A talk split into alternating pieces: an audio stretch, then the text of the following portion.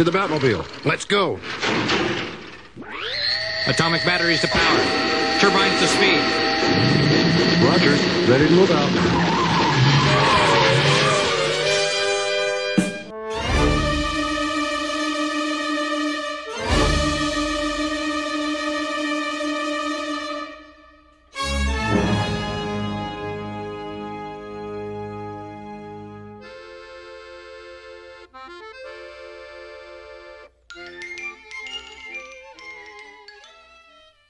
Sean todos bienvenidos a una nueva edición de La Zona Fantasma, tu podcast de comiquitas, historietas, tebeos, eh.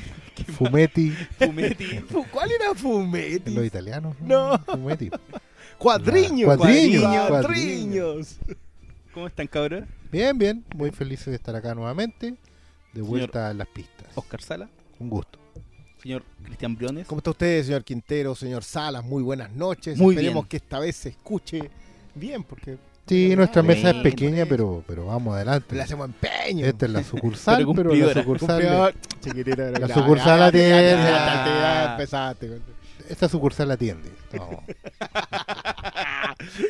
Eh, oye, ¿por qué estamos? ¿A quién- ¿En qué nos convoca esta ocasión? Eh, dijimos que íbamos a hacer dos episodios, porque Sí. estábamos medio flojos. No, mentira, sí. Ya hemos, hemos grabado dos veces, así que. así que por lo menos deberíamos tener uno. Eh, mira, hoy día vamos a hacer una pega que comentamos que queríamos hacer. eh. Que era recomendar. Pero no es la previa que quiere la gente. Claro. No, no es. o sea, sí, vamos a hablar del Joker, digámoslo al tiro. El guasón. el guasón. El comodín. Ah, O coringa. Alguien corrigió que el comodín no era de México o que había sido de México por vida. Alguien lo corrigió Lo que por pasa es los que yo leí, yo Ya. leí la historia en su momento de que en Vid, cuando empezaron a publicar Batman, le pusieron comodín para distanciarse de Novaro y su guasón. Que ya era más popular Tan que tradicional, que- tan hasta tradicional las- como las Ricardo Tapia y Bruno las Díaz. traducciones de serie animada. Película siempre era Ricardo Tapia, Bruno Díaz, Guasón. Guasón. Con eso crecimos nosotros.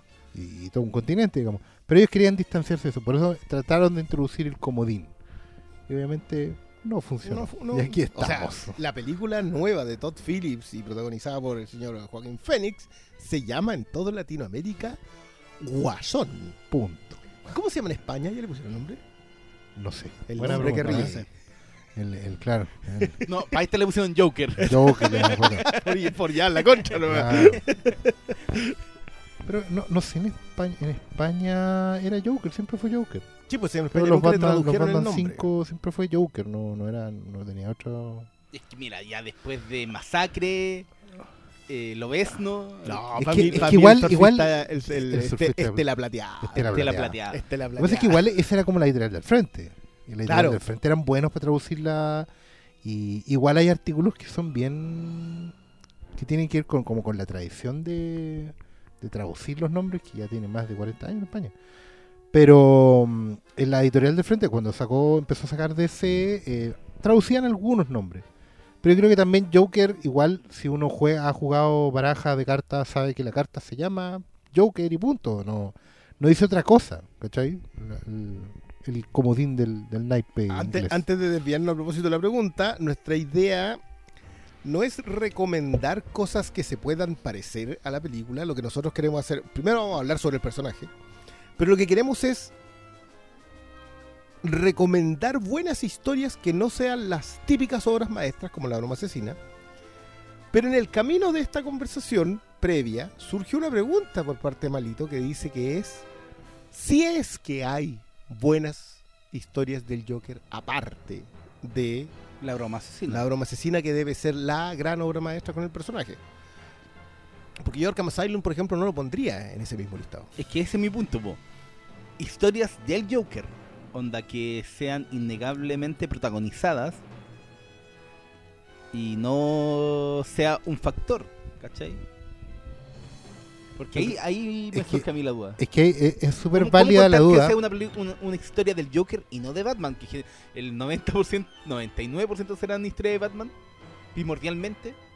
Lo que pasa es que la duda es súper válida porque efectivamente existe un antes y un después eh, de lo que fue la broma asesina, no como obra en sí, sino como impacto, impacto global dentro de los cómics porque por su, por su momento fue una de las primeras historias de Batman o del universo Batman donde no era Batman el protagonista, sino que el eje estaba puesto en otro personaje, particularmente en el villano.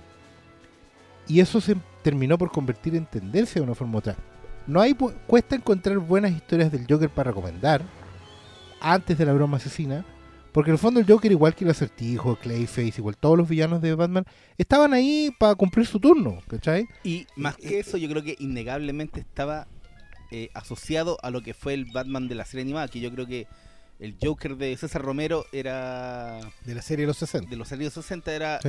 tan popular que eclipsaba lo que cualquier cosa pudiese Pero, pero a, pe- a pesar de la popularidad, que evidentemente tú tenés toda la razón, es siempre el villano más popular, su rol dentro de la narrativa era equivalente al del villano de turno. O sea, tenía ahí un episodio con el Guasón en un, en un fuera en la serie o en los cómics, después tenía ahí un episodio con el Pingüino. De hecho, el primer, yo te diría que el primer villano de Batman que adquiere cierta relevancia por sobre los demás es Ra's al Ghul. En hecho, la saga de, de Ra's al Ghul. porque no- la gran historia de un villano de Batman es la saga de Ra's al Ghul. Porque, de partida, porque es definitoria, digamos, Sí, como y, para el y que, personaje. y que para, para los lectores debía ser muy raro porque como saga, saga, saga no es. no, son, cuatro números. Son cuatro números y están medio saltados, weón, y deben ser 40 páginas en total. Es bien raro porque como que, se aparecía en una historia... Con, con de las Gráficas. Claro, porque aparecía en una historia y después desaparecía y había otras historias entre medio. Es Nosotros la hemos leído seriada. Claro. Pero esa weá es como Batman 432, Batman 436, Batman 4... Es como súper saltado y aparecía de vez en cuando, porque en ese tiempo, claro, no estaba esta, esta idea de que las historias después se recopilaban en un tomo. Bendy no había llegado, así tú. claro, y es que más allá de ese Pero, ¿tú, ¿tú te acuerdas de alguna historia del Joker pre-crisis? Eh, por ejemplo, hay una de esa de los cinco, cinco crímenes del Joker, la de Benny O'Neill. Que esa esa supuestamente no es las mejores. una de las mejores, y- pero bueno, también al mismo tiempo una de las más populares pre-crisis, porque esa es la distinción que hay que hacer. Eh, lo que sucede en DC Comics, pre-crisis y post-crisis son, No, son, son dos situaciones completamente de- diferentes, más allá de que independiente algunos- que hay algunas cosas pre-crisis que son destaca muy, muy y destacables. que ah, ya están inigualables, porque puedes, tom- puedes tomar lo que fue Linterna Verde y Flecha Verde, en donde sentó las bases de ambos personajes, ¿cachai? Claro, pero hay, Pero- hay un tema contextual. O sea, Sí, po, independiente sí. de que yo creo que lo de O'Neill y Adams en, en ambos. Ujú. eh, perdona, siempre se me olvida Giordano en, en Batman. Eh, ¿También es Giordano en, eh, en Green Lantern? ¿En Green Lantern Green Arrow? No, en Green Lantern, Green Arrow era Daniel O'Neill con Neil Adams. Solamente. Sí, Porque Giordano era en. eh, Porque fue primero eso. Después tuvo unos números, pero no estoy seguro. O sea, sí, Sí, pero, sí, pero sí. Giordano. Es que Giordano se turnaba con Marshall Royce en Batman. ¿Qué, po? En esa época. Sí, sí, sí, pero, pero terminó siendo el intentador de. No sé, no sé si terminó siendo también. Era la tremenda, la tremenda tripleta esa.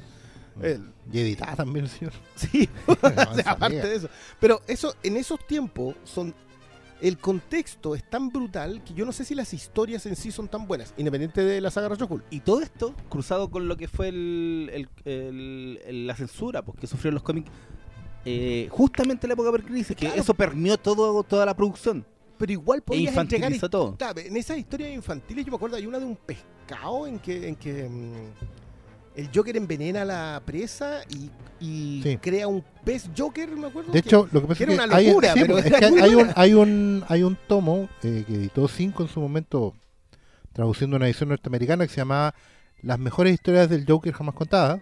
The Greatest Stories, Joker Stories Ever Told. The Greatest Story Ever Told, que Ever no es Told, jamás contada. que eran, claro, que era como, el claro, término no es ese. que es como, que es como la mejor, las mejor, todas las historias, digamos, más reconocibles, más, más recordadas por el fandom hasta Crisis. Y esa, y la portada que hizo Brian Boland para ese tomo era la que tocaba de decir, que era el pescadito, sí, pero y que, y que la historia también estaba incluida en ese tomo. O sea, era. Sí, porque sí, era una de las historia historias más recordadas. clásica. De hecho, esa historia, ese, ese plan, digamos, de envenenarlo todo, se repitió en la película de Barton. Y lo, referenci- referencia año- en año 1 Frank Miller. Exactamente. La amenaza de envenenar la Oye, presa. hay un loquito que quiere envenenar la presa y aquí se dejó su carta. qué, qué gran enganche. Qué gran enganche, por cierto. Gran Eh, momento de final de Batman Begins también. Eh, no, ni siquiera vamos a entrar. ¿Para qué? ¿Para qué? ¿Para qué ¿Pa' vamos a qué? entrar? ¿Pa' qué? Eh, pero claro, el Joker, a pesar de tener la misma edad que Batman prácticamente, de tener un año menos, dos años menos. eh, Un nunca- año menos, en un realidad, año menos. 1940. Sí, aquí justo tengo la referencia. Mira, el otro año cumple 80 años el Joker. No, ¿Habrá Joker Day? ¿Lo permitirán? no sé. Recuerda que casi todas las críticas que vienen en relación a la película parten desde ahí. Hay muy pocas críticas a la película como narrativa. No, no me quiero meter ahí porque todo es especulador, Y pero... esto no hemos visto la última. No, eh, pero y de hecho voy a salir de ahí arrancando como, la- como las ratas. Mi tema con lo del Joker y por qué a mí me parecía súper interesante es porque, por ejemplo, yo te voy a mencionar una de las que para mí es una de las muy buenas historias para recomendar del Joker, que es El abogado del diablo de Chuck Dixon con... No es Doug Mankey. Oh, se me olvidó el nombre del, del dibujante. Ah, Nolan. Eh, Graham Nolan. Graham Nolan. Graham. Eh, y que es la historia de cuando al Joker lo declaran apto para ser enjuiciado y por lo tanto lo condenan a muerte. Y Batman tiene que investigar, Batman está convencido de que el Joker no fue. Que ese, ese un- no hay que poner en contexto a los lectores. Efectivamente, la razón por la que el Joker está una y otra vez volviendo es porque él siempre es considerado mentalmente inestable e incapacitado. Sí, Esa- que esa- decir que esa no. es la salida La puerta legal de- giratoria. Claro, esa es la puerta giratoria de todos estos villanos. La razón por qué vuelven igual, digámoslo. Sí, por eso vuelven tan poco otro- los mafiosos, por ejemplo. Los mafiosos están extintos en Gotham porque ya terminaron o muertos o presos. No, no- no es...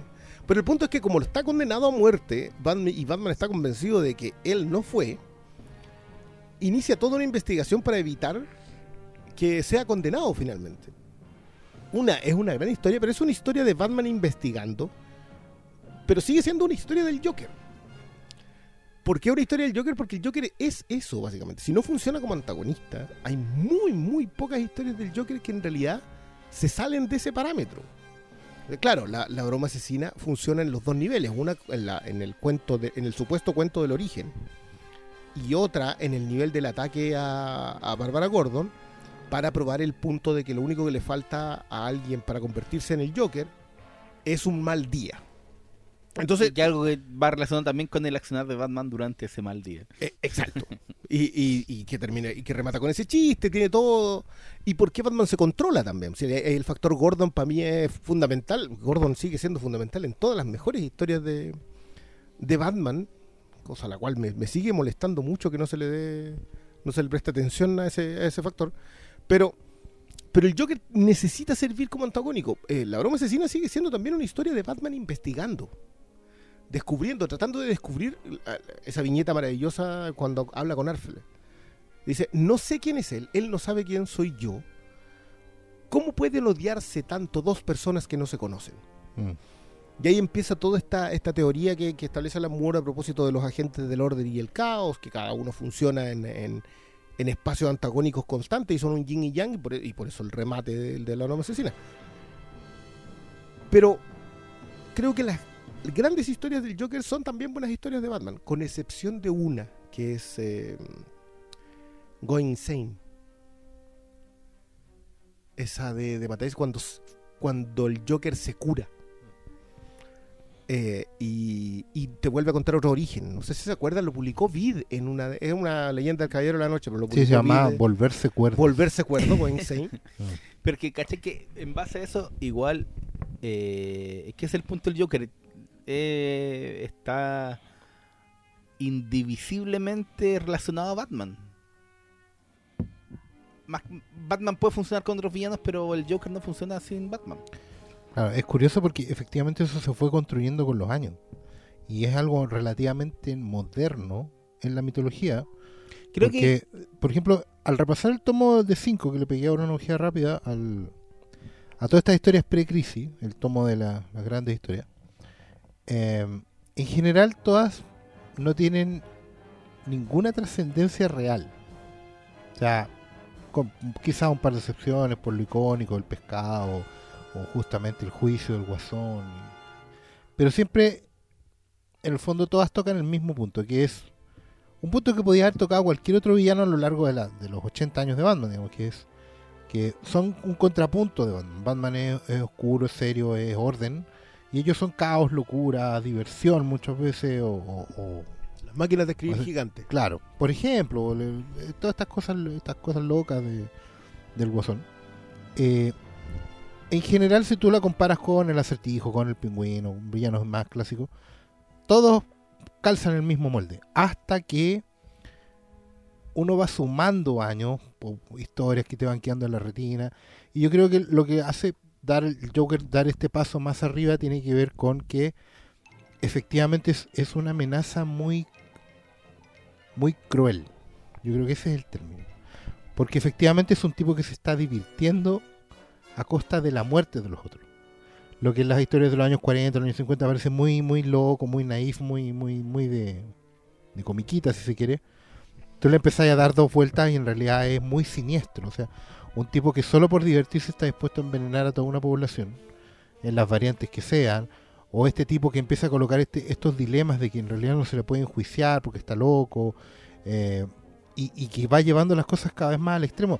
Las buenas historias del Joker siguen ese patrón, siguen el patrón de que en el fondo este tipo ah, que debería ser una amenaza súper controlable, porque no es alguien que tenga poderes, no es alguien que tenga especiales recursos, ¿cachai? No es alguien que tampoco tenga un backstory que lo mueva venganza o ambición desmedida o, o lo que sea, Es que no es como el, ¿cachai?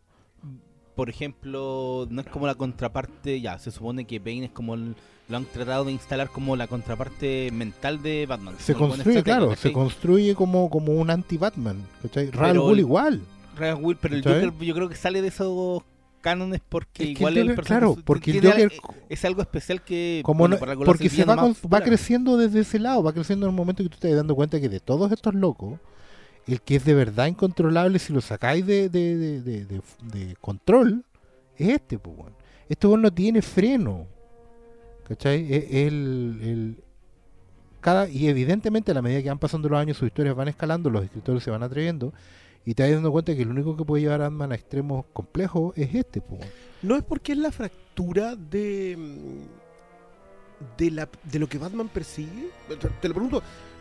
Yo creo que nunca había tenido una conversación muy profunda sobre el Joker. Creo que he leído mucho sobre la.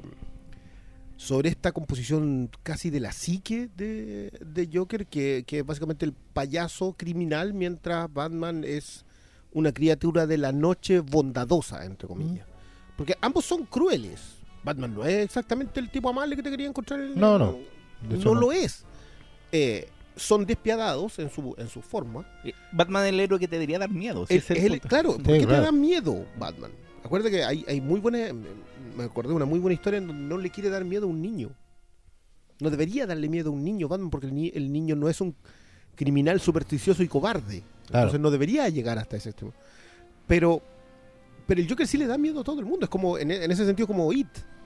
Sí, O pues. sea, son, son- persiguen la misma, la- el, mi- el mismo centro, el mismo núcleo.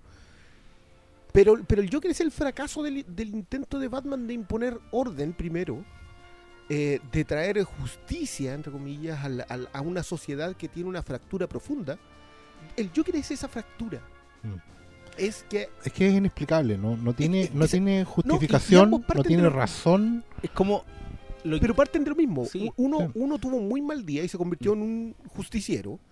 Y el otro tuvo un muy mal día, que no sabemos cuál, porque Mm. esto es otra de las cosas que, que- que se conversa harto. Eh, y es como que, ah, es que esto no está apegado a los cómics.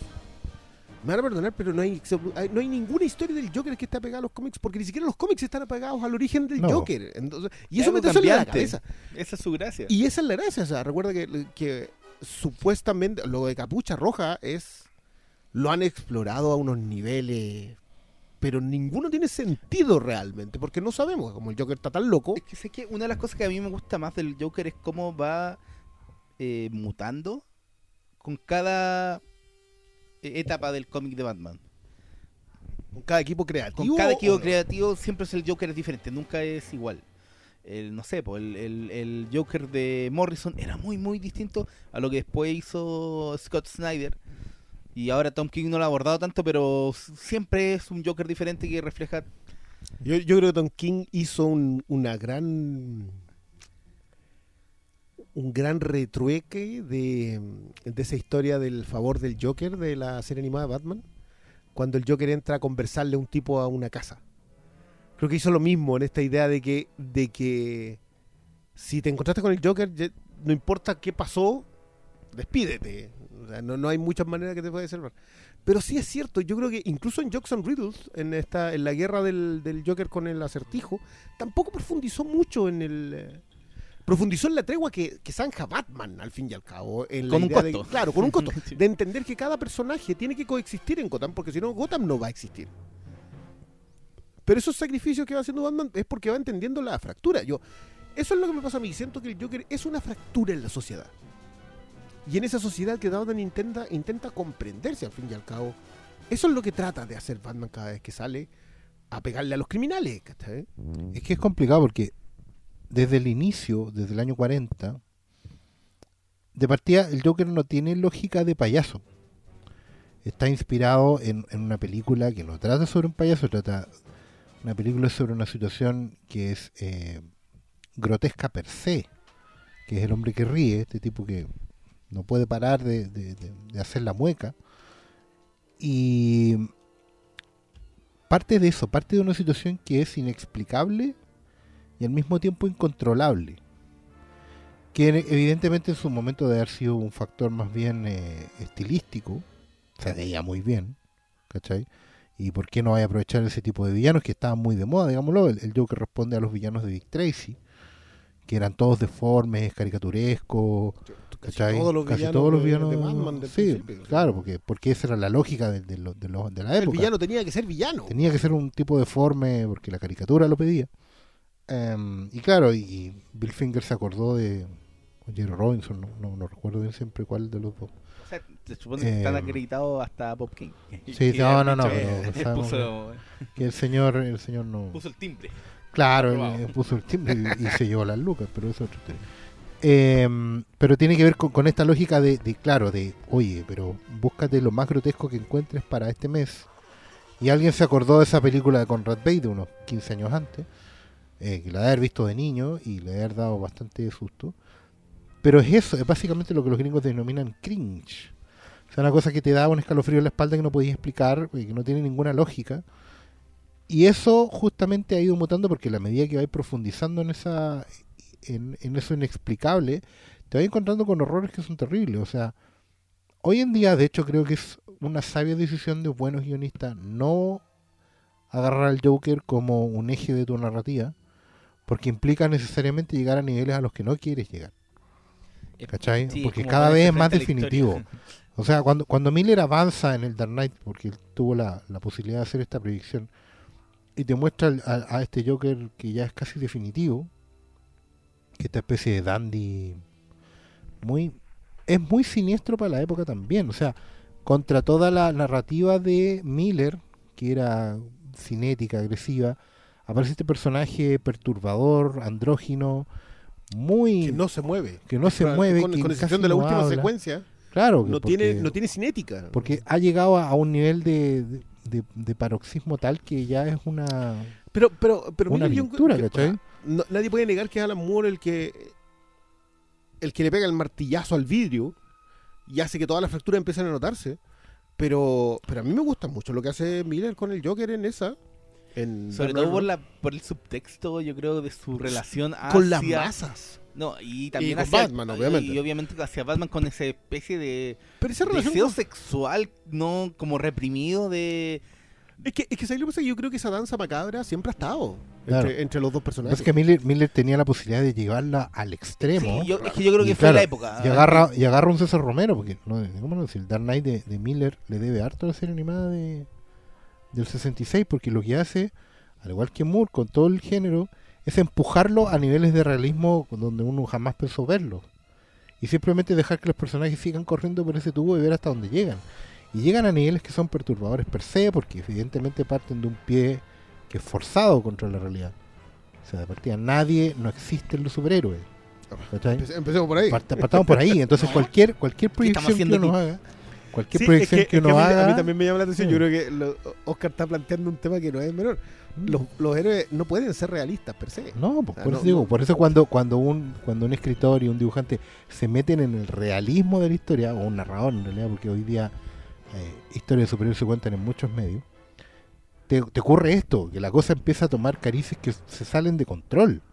es re complicado empujar a los héroes más allá de, de una lógica estándar. Sí, eh, yo en ese Porque- sentido aplaudo lo, lo que hace Nolan con el Joker en, eh, en Dark Knight, que es primero saltarse la historia de origen. No le importa, porque, porque nadie debiera importarle tampoco. Yo creo que Claro, eh, pues, quizás la única, la única ex- pieza... Existiendo Batman, entendís que es una consecuencia de. Claro, pero, pero tampoco te explican si es una consecuencia de que exista Batman o es una consecuencia... Porque el Joker no va contra Batman, va contra la sociedad. Batman es un escollo de protección. Es el caballero oscuro defendiendo, defendiendo esa sociedad. eh, donde vivimos, obviamente. Eh, y por eso es este personaje que trata de... que probablemente la peor escena, de- no sé si la peor escena, pero la escena más débil de Dark Knight es, la secuencia de los barcos que es el núcleo del planteamiento de lo que quiere demostrar Nolan con el Joker, y aún así le sale mal. A pesar de que todo el resto le sale bien. O sea, yo no sé si ahí es Heath Ledger el que, el que llevó la idea de lo que Nolan quería plantear del Joker a la perfección, sien- siendo Nolan menos eficiente al respecto. Es posible, yo, yo, siempre he sentido que esa escena se sobreexplica. Bueno, son, Nolan, son escenas, sí, pero son escenas complejas porque en Spider-Man también hay una que cumple el mismo rol. Es decir, es- ¿cuál es el rol de nosotros espectadores en esta ficción? ¿Cómo- ¿Qué hacemos con ella? ¿Cachai? Y que Spider-Man la tiene en el tren. Y posiblemente porque es una es un- una dicotomía más sencilla, digamos, más sencilla de, de- de tomar bando. en, en el caso de Spider-Man tiene que ver Claro. más con el tema paternal de la ciudad. Sí, y, y, y porque Que va también... relacionado con, con lo que es Spider-Man. Que va Claro, relacionado con Pero lo que es igual a mí me gusta Pero ese, ese elemento cursi de todas esas escenas porque al final los superhéroes son cursis. Es que, no, y es, súper importante también... a- uno no lo a- quiera yo- No, no, pero perdóname, yo, yo estoy, yo estoy viendo Titanes la, la segunda eh, y, y loco, paren, denme mi teleserie. Paren, paren de presentarme personajes de mono. Denme mi teleserie. Yo por eso he leído Titanes durante 20 años. Sí, ¿Qué, qué es esto? Titán era la sitcom... Era, era la única sitcom que competía con X-Men. Sí, con la gran teleserie de la época. Pero, pero ¿cachai? Que esas escenas que están ahí, que son, son definitorias de la relación que uno tiene con, con el héroe como espectador. Claro, la Spider-Man tiene la ventaja de que al romper la cuarta pared se encuentra con que en realidad no es difícil tomar lado. Pero la, la, la yo creo que eso es lo complejo de esa, de esa escena en Dark Knight. Porque no te podís abanderar tan fácil. No podís culpar, o sea, entró en un callejón sin salida la narrativa ahí. Porque podríais culpar a los que quieran o no apretar el botón. Porque los llevaste a un No, me- ¿cachai? y menos en una en un Estados Unidos post 2001. po. Exactamente. Porque eh, eh, justamente la de Spider-Man también tiene que ver con el 2001. Por- Y tiene que ver con la única solución que deberíamos tener. ¿cachai? Es moralizante en ese sentido. Es como, bueno, apañémonos entre todos y somos lo único que tenemos. ¿cachai? Eh, no vamos a salir de esta. Pero la, la, el guion se hace una trampa en Dark Knight, en esa parte. Mm. Porque te lleva, te lleva a, una, a, una, a la típica situación de Star Trek del Kobayashi Maru. No podéis salir de ahí sin no hacer trampa. Porque Claro. ¿qué- qué- ¿a quién le vaya a reprochar? ¿Al que quiere apretar el botón o al que no quiere apretar el botón? Si los dos están haciendo lo correcto. Ahí- Es como, es una situación extrema a, a niveles Yo, yo siempre, po. bueno, ustedes saben, yo lo he dicho muchas veces en el podcast, a propósito de que Nolan tiene una sola, tiene una sola historia, esto no es un postulado mío, y esta historia en que el villano de la historia quiere torcerle el punto de vista al héroe y quiere hacerlo mirar el mundo de otra manera. Eh, cuando tú tienes a un cineasta que ha contado siempre la misma historia y se encuentra con que los dos personajes que más veces se han enfrentado a propósito de eso mismo en la historia de la cultura popular, probablemente, eh, te sirven a, tu efecto. Obviamente le sacas el jugo al 100% a eso. A eso le sumas la, narrativa de Michael Mann para, la- para todas las secuencias de acción y tenía una película que es Dark Knight, que sigue siendo el, camión que. Ahora, yo de verdad, y, esto es algo que conversamos a propósito de los 10 años de Dark Knight, es si sin Heath Ledger como este tipo que se mete en un personaje a nivel extremo y que saca a un Joker como un agente del caos absoluto, eh, en realidad esa película sería lo que es. Pero yo no sé si ese Joker es tan bueno como bueno es Heath Ledger haciendo ese Joker. Es muy difícil separarlo, Es que no además. se puede separar, po. No, curiosamente. Sí, pues, y no es Sí, algo, pero, pero es sí algo que parece lógico, escena, pero que no siempre se da. Eso, eso es lo bueno. O sea, efectivamente en otras partes tú podías separar la interpretación del personaje, pero en esta película particularmente se da el, el feliz accidente, digamos, de que la interpretación es la historia. ¿Cachai? Hay un hay una posibilidad que te da el guion o la- el argumento de que la caracterización misma sea la historia. El tipo está contando más de lo que cuenta la, la misma película con posturas, con eh, tiempos, con quiebres, con pausas, con, con todo. ¿cachai? Y, y claro que es un accidente feliz y es súper inseparable, pero con eso quiero recalcar que no siempre es así. De hecho, al, revés, yo creo que es mucho más separable en la mayoría de los casos, que es lo que, no, lo que pasa acá. Y eso yo creo que al final termina afectando todo el plan. Si, si tú te fijáis que el- si veis las tres películas como una unidad, incluso hay momentos que tú sentís que dos caras te está sobrando. Cuando se supone que dos caras era el eje narrativo de esa historia. Porque a- en él recal- recaía el dilema moral final de la web. Claro, pero, pero nosotros, bueno, lo hemos dicho, si Dark Knight se termina en la escena de la enfermera. La, la- la escena del Joker vestido de enfermera de, dinamitando el hospital. o sea, y, y si tú si tú termináis la película ahí, esa película es. Es indiscutiblemente la mejor adaptación de un cómic de superhéroes a, Claro. a la pantalla grande. Pero, pero no era el plan de la película. Pero le sobran 20 minutos. Entonces, Porque era, porque por y que digo, se porque- cae a pedazos por un montón de factores. sí. Yo creo que yo creo que la resolución, en- por eso creo que es. Concuerdo contigo en un accidente feliz, concuerdo con lo que dice Pablito que no se pueden separar. Creo que lo, lo que hizo Ledger al tomar es- esta esta conjetura del Joker que hace Nolan, que le cuadra con su cine, que, que, de nuevo, no, yo, yo creo que es cuando todos los elementos se encajan así de bien, vos, dale, yo ojalá pase más seguido. ¿eh? Por eso también soy cauto con la, con la Joker de Todd Phillips. Porque es Todd Phillips. Yo no sé cómo van a encajar en su cine los elementos que recibió. No queremos ser el DCU. Perfecto. Eso no es nada. Eso no es un elemento. Entonces, y por eso de ahí mi, mi cautela, pero. Pero creo que lo que, lo que sí nos saca en, en- en limpio lo de Nolan es que el Joker tú lo podías abordar desde distintos lados. Eh, Es igual de rico en aspectos que lo que es el diamante Batman. Es simplemente, yo creo que ha sido menos explorado. Ya, Jack Nicholson hizo un Joker. Pero era el Joker. Era César Romero, digamos. Era, no, andaban lejos. Si, si hay películas que se inspiran directamente en Batman 66, son las de Barton. La- Totalmente. sobre No, todo la primera. no, yo diría que la segunda. La segunda es muy Barton. Sí, es más Barton que, que, que, la, que la primera. La primera es más Batman 66 que Barton. Pero la Por no deja de mejor. ¿Por eso qué? Por eso Returns es mejor. Sí, por eso, pues, por eso Returns es mejor, ¿no? ¿Quién, quién dice que no? no creo que- ¿Dónde está? ¿Dónde está el que dice que no? No, pues por favor. Pero- sí. Pero, eh, pero claro, en Return pero- se, se, se cambia el equilibrio, pero sigue siéndolo. Lo Y, pasa y- es que. y también el Joker de, mm, de Mark Hamill. Sí, pues. Que es sigue siendo César Romero, pero llevado a un nivel. A un Pero, nivel pero más corre en otro carril. Yo igual encuentro que Mm. está que nace de César Romero. Pero corre, lo corre, no, no sé si es Hamill, no sé si es la interpretación acá también, de nuevo volvemos sobre, sobre ese otro... Es que yo creo que se fijan en. Hay, hay momentos, hay momentos, porque. Yo no me había fijado nunca hasta que vi el, a- hasta que vi la serie animada y vi el Joker de Hamill.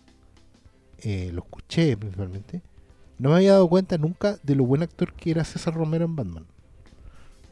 Porque si bien era un tipo que ya se estaba riendo mucho y, y el doblaje también lo ayudaba a N, en el, por lo menos en español latino, si era un guasón que se enojaba.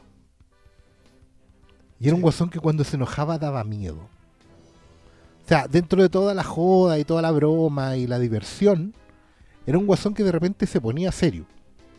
Y cuando se ponía serio era peligroso. ¿Cachai? Porque ahí no se estaba divirtiendo. Y era un factor que no estaba en las historietas. La historieta estaba siempre como escribir hasta que, claro, hasta que pasó plan y cuestión. Claro, cuando, cuando por ejemplo, en, en- en la broma asesina, ¿cuál es el momento del, del, del Joker que te descoloca? Cuando se deja de reír para contar el chiste. Sí, Cuando, cuando, se deja de, cuando deja de Sí, ser. pero, pero ahí hay algo muy, muy profundo en, en dejar de reírse cuando va a contar el chiste, que es Mm. que entiende de que no todos se quiebran. No, po. Y se le deforma la cara. Porque se le deformó su mundo. Porque se le deformó su mundo. Y, y se ve un weón súper normal. Y, y eso es es- es súper creepy en la historia. Y está muy bien dibujado por Boland. Porque eh, no, es, no, es, no es gratuito. Si el weón se convierte en otra persona. Y eso de convertirse en otra persona es lo que te saca de onda. po. Usted- y- y por eso por eso el Joker de Ledger era tan creepy. Porque tú estabas seguro que en cualquier momento se convertía en otra persona y nunca lo hacía. Claro, tú no siempre- podías siempre determinar- caminaba en un borde Siempre muy... un borde que tú decías, no, ahora me va a salir con algo, y a veces no te salía con nada que es peor, o a veces te salía con algo inesperado que también es peor. En el fondo no, no podéis tomarlo por ningún lado. Yo, bueno, ustedes saben que la, la, mm, la Dark Knight de, de Nolan bebe mucho de la etapa de Brubaker Ruka en, eh, en Detective y en Batman. Eh, que mucha gente desprecia porque es la etapa con el terremoto y es No Man's Land y es todo este momento en que Batman casi prácticamente no logra existir porque si no existe Ciudad Gótica como Estado de Derecho, Claro. Batman en realidad nos- mm, se tiene que convertir en un forajido mucho más extremo. Eh, pero Brubaker y Ruka recogen primero la Batifamilia, refundan la policía y dejan como la guinda del postre a este Joker que vuelve a lo mismo. O sea, si ustedes refundan la sociedad, yo le disparo de inmediato en un pie. Claro. Eh, este- esta idea del antisocial defini- o sea, definitivo. No existe nadie que odie más la sociedad en los cómics que eh, el Sí, claro. Y, y que le va a dar justo en la, en la base. Y que, y que remata esa, esa, esa gran, gran etapa de, de Ruka Brubaker, aunque después siguen ellos en, en Gotham Central. en Gotham Central. Otra gran inspiración de, de la Dark Knight de Nolan. Eh, la remata en un enfrentamiento en donde Batman da un pie atrás. Y que eso a mí siempre me ha parecido brillante porque siempre he sentido que Gordon es quien más derecho tiene a un día ponerle un tonazo en la cabeza y se acabó, si es Claro. policía. O sea, O sea, un tipo armado y O sea, y después de la estadística, claro. O sea, eh, yo creo que no es menor el hecho de que el Joker también esté unido a los momentos como más eh, de quiebre de Batman. Tanto lo que es mm, lo que sucede con Bárbara Gordon y después con y lo que sucede con el segundo Robin. Siempre lo han instalado como... el Y, con que- Sara Essen. Y con Sarah Essen. y Sí, pues lo con- de Sarah Essen es el final de, Sí. ¿Cachai? de Entonces. ¿No te pasaba a ti cuando, bueno, y éramos todos más jóvenes que ahora más chicos, eh, cuando salía la primera vez que iba leyendo el- La caída del murciélago, que Bane no tenía que estar ahí? Que no le correspondía. A mí me cargaba eso, me, me costaba leerla. Es que, ¿sabes Porque qué? decía, ¿por qué- ¿de dónde salió este aparecido? Que, eh, Es que a ti no te que El factor corresponde. Era- a Bane le costó dos décadas Sí, sacárselo. sí, güey. pero era como me- un chiste repetido porque ya... Ah, Noche de Oh, Resurrección. no, ah, hola. ¡Qué gran! Oye, eso, eso, miren, yo, yo sé que ustedes no son todos unos tatitas, así que se lo voy a decir. Eso está publicado, fue publicado por perfil Por perfil. en una maravillosa, hermosa edición que debe estar por ahí toda esa ja, con portada de, de Bill Jenkins. El anual de Batman 400. Eh, el anual del Batman, ¿era el anual? No, No, era, era el Batman, Batman 400. no, era el Detective Comics 400. Detective como 400. sí. Eh, que es el po, último ahora Vamos precrisis. en el 1000. Vamos en el mil. Claro. Pero era justamente la premisa la misma. Si hoy en día todos salen libres. Pero el que los mueve es Sí. nuestro amigo. Pero ¿no te pasó que en perspectiva era muy entendible que no fuese alguien a quien Batman conociera? O sea, claro, después sí. Después te le vais dando vueltas y entendí el, el, el, entre- el entresacado. Y, y en general, mira, yo con los años he aprendido a apreciar mucho todo el entramado de Denny O'Neill para todo ese momento. Porque si bien eran varios los escritores, Denny O'Neill entramó toda la historia de Bane.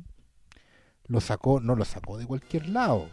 Básicamente que uno no se leía todas las cosas tampoco. que eran como, como 40 Ah, al 100.000, mismo tiempo. Pero, ¿cachai? Pero es que sé que el- era el... No, esos tiempos eran menos.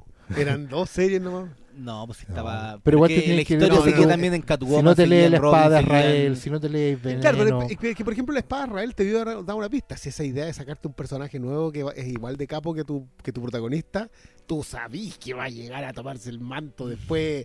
Eso lo hizo, lo Sí, hizo Brubaker es que con el que Capitán que- América. lo que sucedía mucho con, con la caída era que tenía la sombra de la muerte de Superman.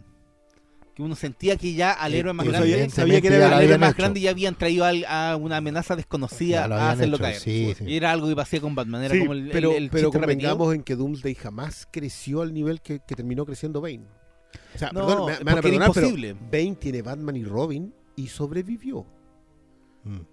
O sea, tiene probablemente la película más ridícula de toda la historia de Batman y aún así ahí. sobrevivió. Entonces no es, es un personaje que, que ha sabido adaptarse, que le han dado una muy buena backstory, una, una- historia de respaldo. Es Que que, John Dixon hizo un trabajo son- titánico ahí. ahí. Sí, es que el- con Doomsday se disparan porque en Cazador Presa, que es como la secuela donde cuentan como la historia de origen, Ajá. ya poco menos que se lo ni la entropía, güey, con ese weón. Pues entonces, obviamente Sí, se- tiene- se es, dispara es- el- es- es como la- lo que sucede en Dragon Ball Z, en donde siempre el siguiente enemigo tiene que ser ya mucho más poderoso Claro. que el anterior. Y eso pasaba con el como que Doomsday le pasaba eso con- si ya mató a Superman, Claro, le ¿qué pasaba le consigo queda? mismo. ¿cómo superar después Sí, eso? Morrison lo soluciona muy bien al colocar a un Superman eterno. Entonces, él- ni, ni a un Doomsday finalmente lo iba, lo iba a romper. Me refiero a la etapa de la Justice League cuando hace el deseo un millón. eh, que- Sí. ahí, ahí recién como que tú entendís que Doomsday puede ser el... Puede crecer gigante, sí, puede serlo, pero nunca va a derrotar realmente a Superman. Adiós. Dale, Claro. Sí, ahí, ahí- ahí juega Sí, muy ahí bien es con Dios. eso, pero, pero el- el- con Bane yo encuentro, bueno, lo que, lo que hizo finalmente Tom King fue darle, darle a Bane todas las cartas para convertirlo en lo que es. Yo creo que hasta el 50 esa cuestión es, uno cierra la última página, aplaude y se va. Perfectamente King pudo haber terminado todo ahí y, y probablemente no se haya hallado todo lo que se haya hallado en contra. Pero volviendo, volviendo al Joker, yo creo que esa deuda no estaban. No, no existía realmente. Al fin y al cabo, el Joker ya se había echado a Jason Todd, se había aliado con el Ayatollah Khomeini y. Y Esa se es una gran, es una mira, historia del Joker. mira. Sí, esa, Esa es una gran ahí historia del yo. Joker. Es que, ponte tú, ya, toma historias que ni siquiera son del Joker. ¿Por qué queda la cagada en Kingdom Come? ¿Qué es lo que hace el Joker en esa historia? En Kingdom Come. En Kingdom Come él es el que mata a Luis Él Lane. mata a Luis Lane y por lo tanto se retira Superman. Y- Sí. y, ¿Cachai? Después No. de matarlo a él. Eh, No sé, pi- piensa en, en, ya, en, en- en Crisis Infinita, que es una historia sobre eh, multiversos que renacen, una weá muy poco terrenal. ¿Qué pasa en esa historia? El Joker se pitea al malo porque no lo dejaron jugar en la fiesta. Algo Como muy que- natural. Algo muy natural que es, deben ser dos viñetas, Sí. tres viñetas y eso y con eso bastaba. Si todos se preguntan qué estaba haciendo el Joker, bueno, ahí estaba. Yo creo que ese factor Y, de y Morrison, comodín y Morrison hace lo mismo en, eh, en después en este cierre de su etapa en, En la, eh, en la saga de Batman y Robin, ya, bueno, Batman muere, muere, en realidad no muere. Lo, Darkseid lo envía a vivir y morir una y otra vez a través de la era. Un concepto muy maravilloso, pero lo que ahí el, el Joker es como el comparsa del Doctor Hunt, Hart. Y queda siempre como el factor que va a desestabilizar a algún que se quiere pelear a Batman porque Batman es para él. Y como que sí, ese... Batman- es mío. Eh, Batman es mío y como que ese, ese elemento siempre me ha, me ha gustado. Igual, con el tiempo hay que considerar que también existe una novela gráfica que se llama Joker, que está muy inspirada en lo que fue Dark Knight, porque Tiene hasta las cicatrices en vez tiene de la sonrisa, cicatriz y el, el diseño de ese Joker es Heath Ledger, pero ahí siempre es como la ex- el- cómo exploramos las consecuencias de, de que en una sociedad existe alguien como el Joker. po, Sí, weón. yo, Joker no es una gran es historia de-. A mí yo lo A- encuentro a- yo lo encuentro graciosa y, y me parece que el arte de Bermejo es, es una preciosura, pero pero no me no no, Me que- no, no fue la no fue el remate de Batman y Robin con el Joker. Que solamente yo puedo andar matando a Robin. ¿Qué, qué- qué es esto? Nadie nadie va, va- va- que, que también encuentro que es una es una de las pocas veces que sentí que Morrison entendía, es muy raro esto, que tengáis que entender al Joker. A un personaje que su gran gracia es que tú no lo entiendes. Claro que es impredecible. Claro, pero aún así Mm. los guionistas necesitan entender por lo menos uno de esos aspectos para poder acercarse al, al personaje. Yo creo que de Mateis, eh, con Volverse Cuerdo y con La Raíz Idiota, las dos son del Sí, son las dos son de él. Creo que es uno de los que mejor se acerca. Lo que pasa es que hay, qué bueno que hablaste de él porque hay, si hay un autor que, que en general no tiene ni el 10% del crédito que merece, es Jean-Marc de Mateis. Y Peter Milligan. Y Peter Milligan. bueno. No, pero, pero- pero Peter Milligan tiene el cariño del fan chileno. No. sí, pero igual seamos justos. Di Matei siempre va a ser celebrado esa Liga de la Justicia. Sí, Y- pero Sí, pero esa, ahí es Giffen y pero sí, ¿sabes po. qué? pero esa misma Liga de Justicia siempre va a opacar cualquier cosa que haga. Sí, y es súper injusto igual porque Sobre de todo para el Matiz- fan latino. de, Matiz- de Matiz- de Matiz debe ser un- un guionista que en los 90 agarró el psicoanálisis, si querí, Sí, claro. y se paseó por todos los personajes duros de las dos casas editoriales y les pegó una buena lavada. Tiene. Matiz tiene debe tener las mejores historias de Spider-Man fácil. Ahí tranquilo. Tiene esta la, la del niño que quería ser Spider-Man. Tiene la última que sería Kraven. Tiene lo de Jim the Wolf. Tiene lo de Jim the Wolf. En, en el que a mí- Capitán que América. mejor que la cacería de En el Capitán América tiene, tiene una, una historia sobre revolución en tiempos modernos, que también es bien pesadita. En general no es un escritor divertido, es un escritor que se mete con temas complejos. No siempre con éxito, pero se mete en temas complejos. Y el Batman de, el Batman de, bueno, el Joker de Matisse a esta, a esta altura, es, es, bueno, se mete en, en- en tratar de, de mapear, es medio Mindhunter para su, Sí, claro. para sus cómics, ¿cachai? Sí, de, Y- hecho, de hecho, sus dos acercamientos al Joker tienen mucho de Mindhunter. sí, po. Tiene una, una forma de Tiene tratar de, de leer este mapa, claro, este mapa que debe tener en la cabeza este tipo. Y, y debe ser un, un autor con el que se puede conversar muchísimo, porque de verdad ha repasado la psiquis de todos los personajes importantes. Estuvo en Daredevil, estuvo en... Oh, esa, esa, esa etapa en Daredevil. Todavía, Claro, porque- todavía estoy fumando para tratar de entenderlo. Claro, porque no es tan gloriosa como las otras, porque no es tan Esa con concreta. Claro, no es tan concreta, pero luego estaba hablando del, del- del trauma de los colores en la personalidad del tipo. ¿Por Sí, qué había sido amarillo? ¿Por qué Porque, cambiaba? claro, ¿Quién era cuando cambiaba? sí, sí, eh, y es súper poco publicado en general. El mismo, eh, como que en Twitter reclama de repente, oye, qué bueno que por fin me publicaron esta etapa de nuevo. Yo no la veía editada desde que salió. ¿cachai? O sea, eh, porque claro, no, no es un autor popular, pero es un autor que, que vale mucho la pena releer. Y ir más allá de esta cosa con Giffen, que no, obviamente no está mal, si es una joya, y le va a dar de comer toda la vida.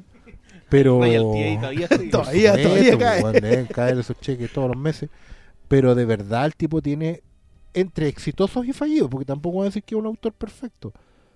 Y, y no siempre los dibujantes lo acompañaron. Era una época difícil, los 90, bueno, no era fácil encontrar un dibujante. De hecho, los considerados buenos dibujantes de esos años, creo que los repasamos hoy día y tampoco le vamos a tener el mismo cariño. No, de hecho ellos, ellos mismos han cambiado. ¿eh? Pero hay un tipo ahí que, que se atrevió con a, meterse en estos personajes más allá de... Yo, es que es, es curioso porque puede ser unos tipos que mejor entendió la pega de Moore, pero quedó haciendo, siguiendo el, el- trabajo de construcción, fueron los más apagados por no irse por lo formal, ¿cachai? Por no irse por el Grim and Gritty necesariamente. Así que ahí, ahí yo creo que tiene una buena recomendación y creo que Christian apuntó súper bien con esas historias del Joker porque salen mucho de la norma y, y te dejan harto para pensar después.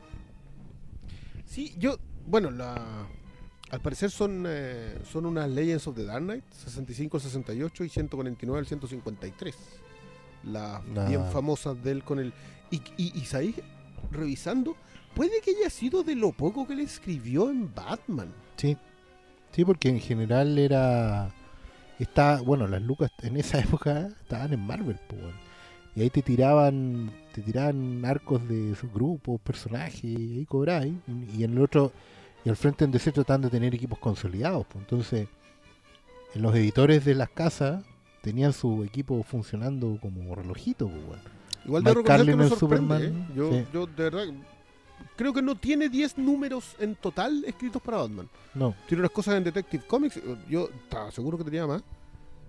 pero Ran casi perfecto. Claro. Sí, es que, a ver, y el, convengamos que el, bueno, la raíz idiota, no me acuerdo que era Paro el dibujante. Creo que sí, porque Sí. la verdad es que esa, esos revistas me Las costó, me costó acceder a ellas porque eran vid, weón, y era como... Maldito Cuando, mecanografiado. cuando salen en España, claro, pero no Claro, salió nunca. Tenían leyendas del Caballero Oscuro Grimm y Claro. Insane. Es Go que igual, es que esa colección de Legends of the Y en Dark Detective Knight, Comics debe ser eh, mm, eh, La Raíz Idiota. la raíz idiota, sí. Eran, eran... No, fue Bravefogle. Bravefogle. Bravefogle estuvo ahí. En La Eh, Raíz Idiota. Sí, Sí, casi seguro. por lo menos en las portadas. En una portada como una reina de corazones que era Bravefogle. Mira, si no tiene... Imagínate, de Mateis, que es un tipo que tú decís... eh, En Batman debería estar súper metido. Sí, Tiene solamente esas historias del Joker. estuvo ahí, no. Pero por ejemplo, hoy día de ha, ha pasado a otros medios, está haciendo adaptaciones de las animadas de DC. Donde tú él está escrito, escribiendo la adaptación de Superman Hijo Rojo. Sí. Creo que otras adaptaciones más las está haciendo. Tenía unos números de esa película de la Liga de la Justicia que se llama God and Monsters. Ah, que Sí. esa co- ¿sabes qué? Esa, esa también, bueno, yo, yo siempre digo cuando, cuando la gente dice, ¿por qué no le pasan el DCU a Paul Dini y Bruce Timm? Amigos, Bruce Timm y Paul Dini fueron comerciales de la historia de los medios DC.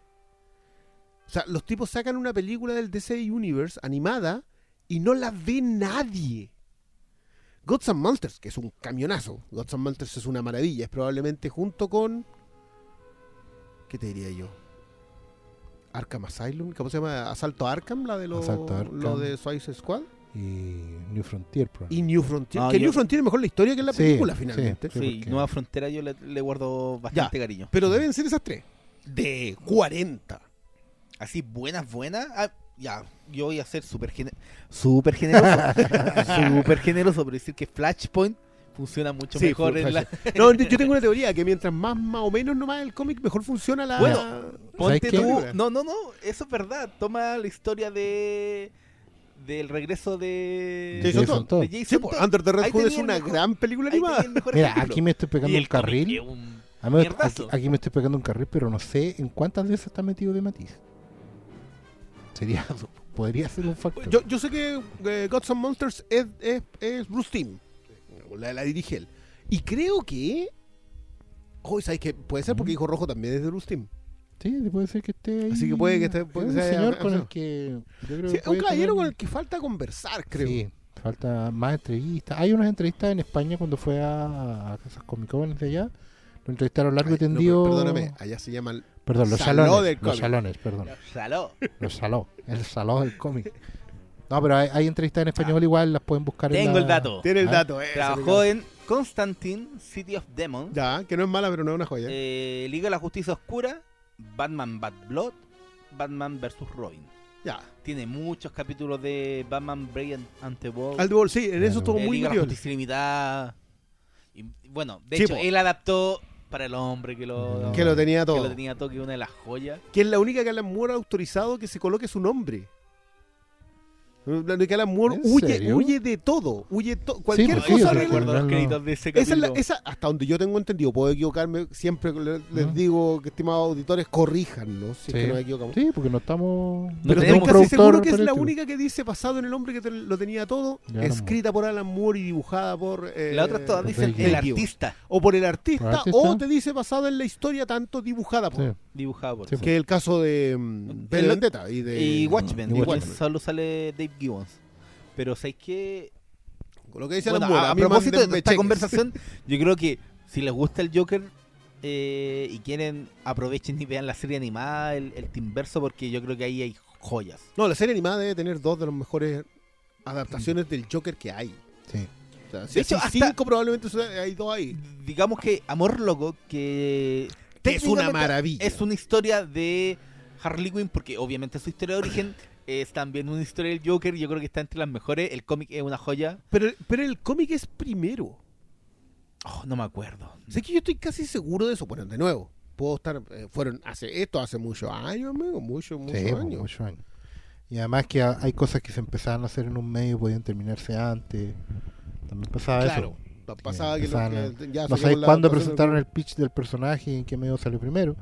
Eh, pero sí, es verdad que en la serie animada hay de las mejores historias Ya, del Joker jamás Tenías razón. Primero fue el cómic y después fue adaptado como capítulo de la serie. Este- Es que hay que tener en cuenta que, bueno, cuento corto, Harley Quinn al principio era un era un secuaz del Joker que iba a ser un capítulo. Le que era, pa- era porque le gustaron las llenas. eh. tan- No, y no, creo que le gustó también la era la voz de la actriz que no recuerdo cómo se llamaba, pero de la actriz de voz de Harley Quinn. ¿No era Tara Reid? Oh, no me acuerdo. He hecho todas las voces. Sí, como 40 horas. Eh, Qué gigante Andrea Romano en ese casting. Uy, bueno, en todo es, en otra, general. es otra de las grandes. Nosotros siempre hablamos a propósito de, lo- de los tremendos autores que tuvo era esa- Arlen Surkin. Ah, ya. Así se llamaba. Arlen Surkin la actriz. Y le pusieron Harley Quinn al personaje. Maravilloso. Anda a ser tú. No, pero era el, fue el cómic antes y ahí tiene una muy buena historia que sí, no es solo del Joker, pero yo creo que es, Pero es es fundamental. sí, sí, Todo gira en torno a él. hay que- Y cuando mm. tiene el, el- el momento para derrotar a Batman, saca con una Jokerizada No, que- no, no puede, si no puede, si esta cuestión no puede depender de. Es que eso, bueno, a mí el final de, de Abogado del Diablo me parece uno de los mejores finales que yo le he visto a una historia del Joker, porque el Joker pierde. No pierde como pierde habitualmente, sino que pierde en, eh, en, en una pieza fundamental. Aparte que Batman jamás lo ve así siendo sarcástico. No, No. no es Alfred nunca, Batman. No. Entonces, ese remate me gusta mucho. Pero, pero fue heavy. Yo me puse a revisar muchas historias de- del Joker. Algunas muy buenas historias del Joker, pero rara vez son eso. Por ejemplo, me acuerdo un capítulo muy bueno de Paul Dini cuando secuestra a Robin. No sé si se acuerdan, fue en los tiempos que, Mm. Eh, que Paul Dini quedó a la sombra de Grant Morrison, pero se mandó una tremenda etapa en Detective Comics. Ah, sí, me acuerdo que no. Eh, y que la portada es de, no me acuerdo, ay, es de Simón Bianchi, la sí, portada. es que las portadas de, de Dean eran de Bianchi. Claro, y es una portada en donde va el Joker manejando y Robin va amordazado. Mm. Que es una historia de Robin. Es una historia de cómo Robin se ha tenido que enfrentar a este, a este prespento eh, durante tanto tiempo. Eh, pero igual sigue siendo una buena historia el Joker. Sí, te, te, te- te vuelven a revi- Siempre que te acercáis. Tim Drake también tiene una muy buena historia con, con el Joker, las primeras, cuando. Cuando no, todavía no era, no era Robin. era- Sí, sí, yo Claro. creo que Damian, Sí. por, por ya al menos tiempo, el que al que le falta la historia de. Y yo creo que sería como lo más. Por, por la misma personalidad del personaje, eh, sería bien llamativo cómo resuelven ese acercamiento, porque Damian no es ni Tim ni ninguno de los otros anteriores. Sí, pero, pero en, la, en, la- en el cierre de la etapa Morrison con es a propósito de Damian. Lo que pasa es que, claro, la resuelve Grayson, pero. Y, ojo con la historia de. mm, Con la gran historia de Snyder también involucra al Joker. ¿Cuál? La- Black Mirror. Ah, Black Mirror. sí. Porque, ah, claro, esas son dos partes Mm. eh, en donde yo, yo de verdad que yo me agarro cabezazo en la pared, pero de alguna manera, de al- algunas veces agradezco que no haya pasado de eso, porque creo que el Joker que le hacen a Grayson, que es el hijo de Gordon, es más aterrador que el Joker. Esa historia, esos 20 números que son dos etapas, una se llama Black Mirror y la otra se llama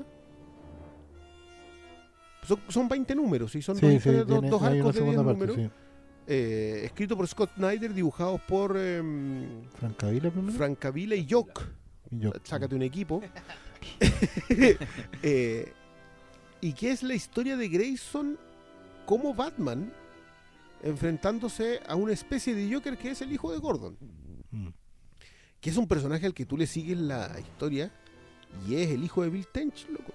Sí, es, que, es que ahí también hay un factor que no es menor y que tiene que ver con que eh, el Joker es para Batman, para Bruce Wayne.